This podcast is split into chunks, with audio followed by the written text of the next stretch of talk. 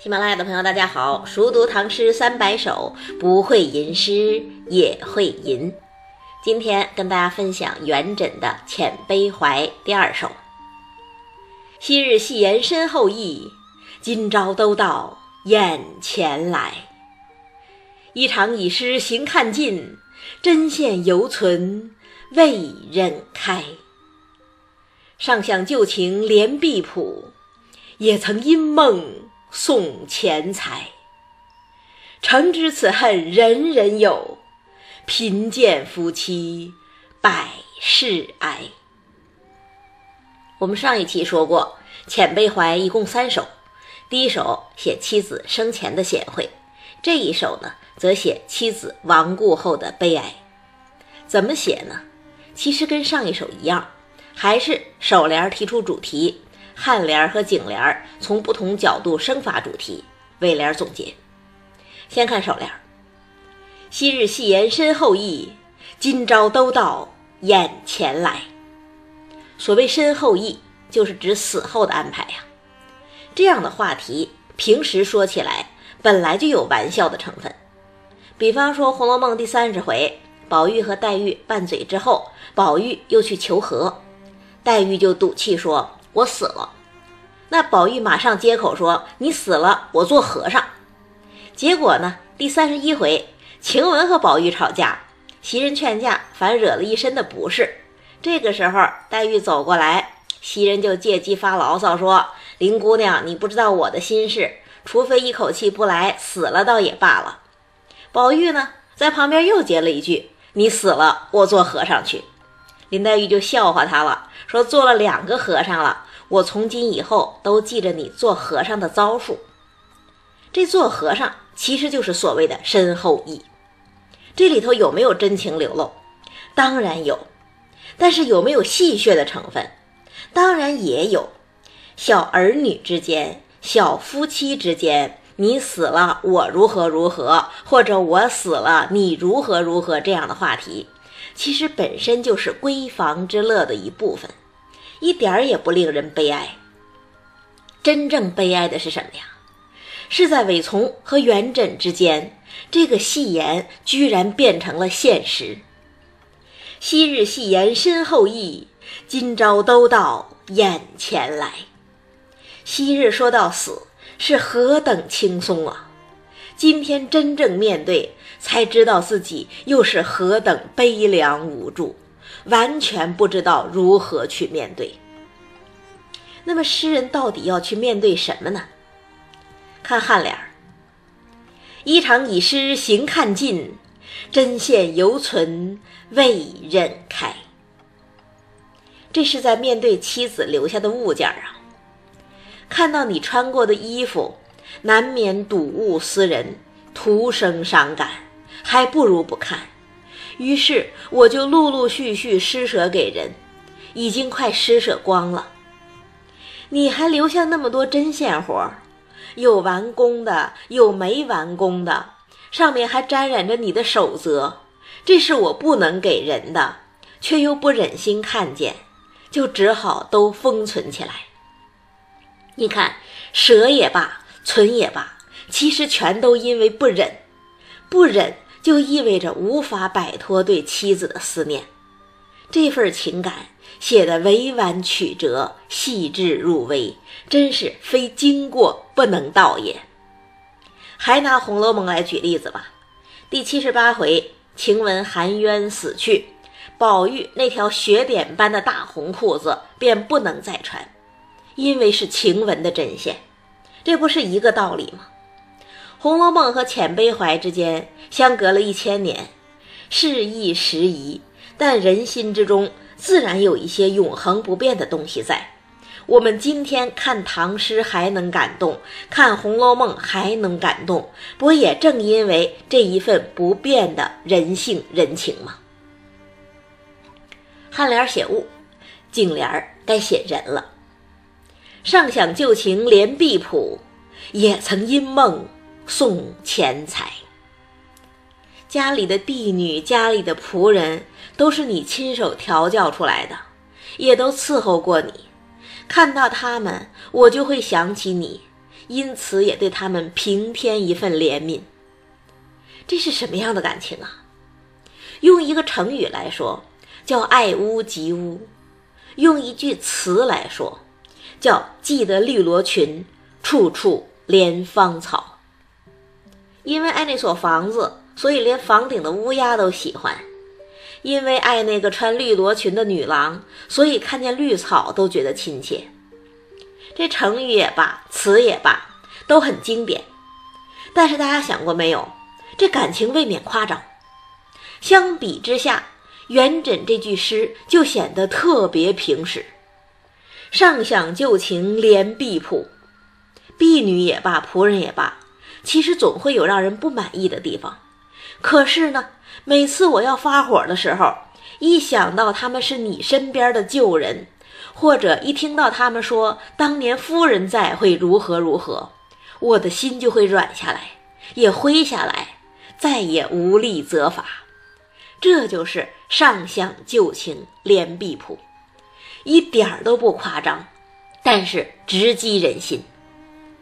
那也曾因梦送钱财呢，这是从白天写到黑夜了。所谓日有所思，夜有所梦啊，我梦中的你还跟活着的时候一样，还在为衣食发愁。这都是因为我无能，没有让你过过一天舒心的日子呀。所以醒来之后，我会给你烧一把一把的纸钱，让你在另外一个世界再也不用为钱发愁。这真是贫贱夫妻才有的特殊情感呐！诗人何尝不知道纸钱是虚妄的？但是除了烧纸钱，他还能做什么呢？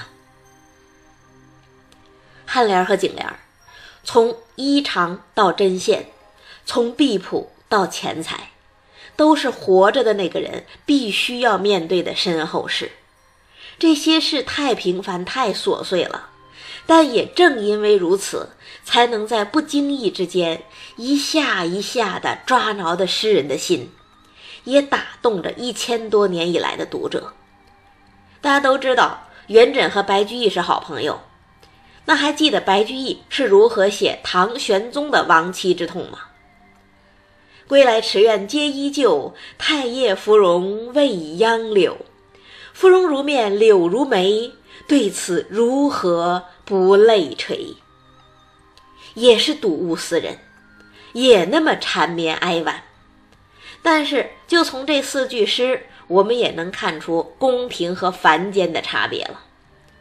唐明皇和杨贵妃是永远不会为生活发愁的，所以唐明皇思念的是杨贵妃的一颦一笑，是那像荷花一样明艳的脸，是那像杨柳一样柔软的身。这样的怀念当然也动人，但是却真的不及凡间夫妻那么质朴深刻。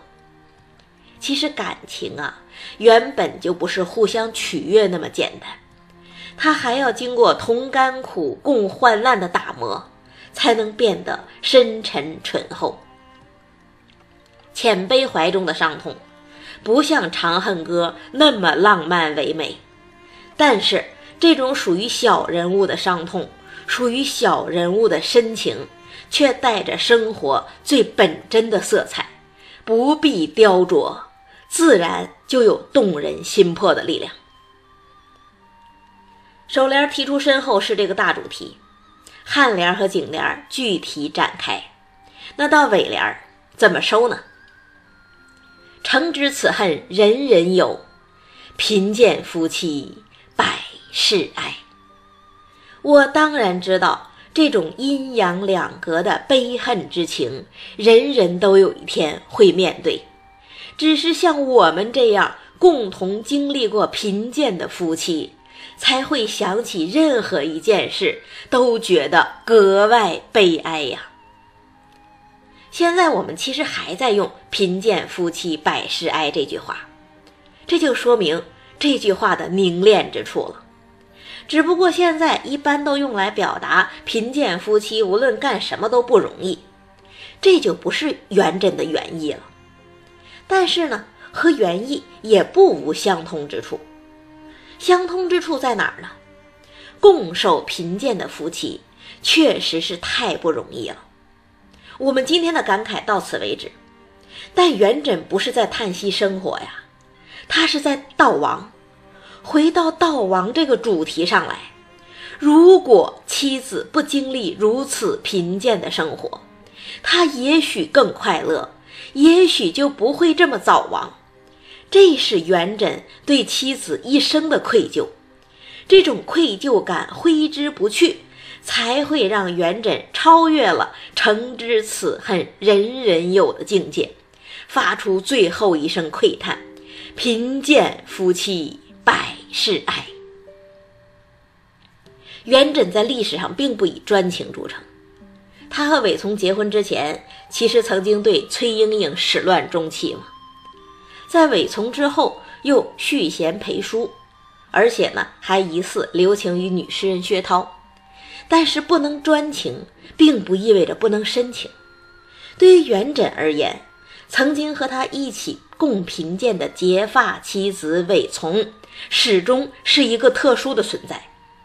所谓“曾经沧海难为水，除却巫山不是云”。这不是水的问题，也不是云的问题，而是因为贫贱之交不可忘，糟糠之妻不下堂，是中国人一个非常古老的道德准则。而韦从的死，让这个信念落空了。让这个准则也无法落到实处，这是一种无法释怀的伤痛。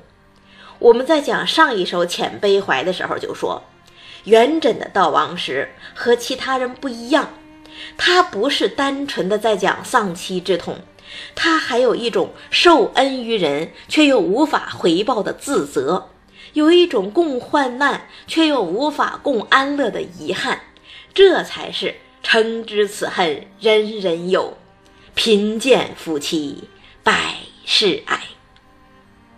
再读一遍：昔日戏言身后意，今朝都到眼前来。衣裳已湿行看尽，针线犹存未忍开。尚想旧情连碧谱，也曾因梦送钱财。诚知此恨，人人有；贫贱夫妻百事哀。